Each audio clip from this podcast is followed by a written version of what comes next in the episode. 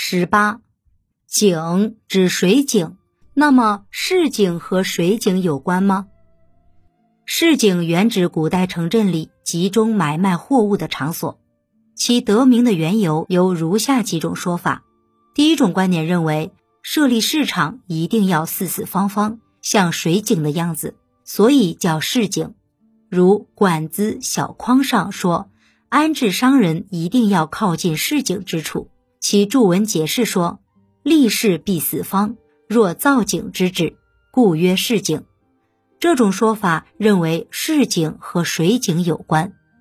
第二种观点与第一种观点一脉相承，认为到市场卖东西，正好可以在水井旁洗涤干净，然后才便于出售。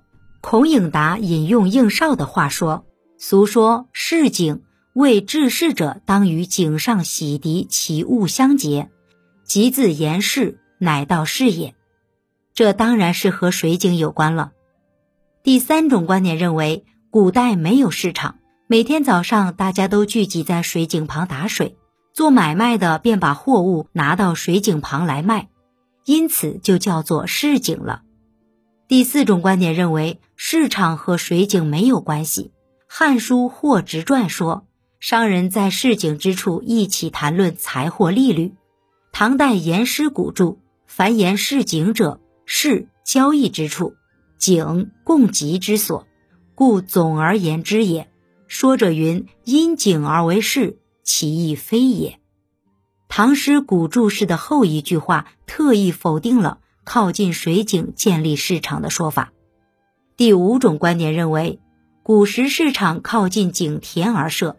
因此叫做市井。《公羊传》宣公十五年，在讲抽取十分之一税赋的出税亩时，汉代何修对市井做了如下解释：靠着井田来设立市场，因此俗语叫做市井。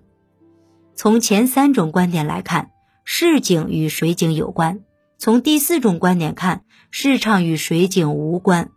而从第五种观点看，市场又与井田制有关。其实，在传统文化中，这种公说公有理，婆说婆有理的现象是很多的。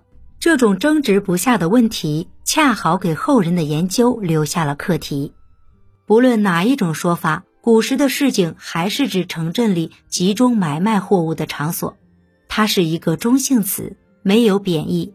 然而到了现代，市井一词虽然还是指街市市场，但已多含贬义，这与中国古代重视农业、抑制商业的传统观念有很大关系。我国古代以农业为本，以商业为末，商人处处受到抑制，不许穿丝绸衣服，不许坐车，不许骑马，不许做官。这种观念也深刻地表现在语言上，如说市井之徒。市井小人，市井无赖，就如同骂人一样了。您刚才收听的是《文化精华下中华文化十万个为什么》，同名图书由中华书局出版，演播陆德金。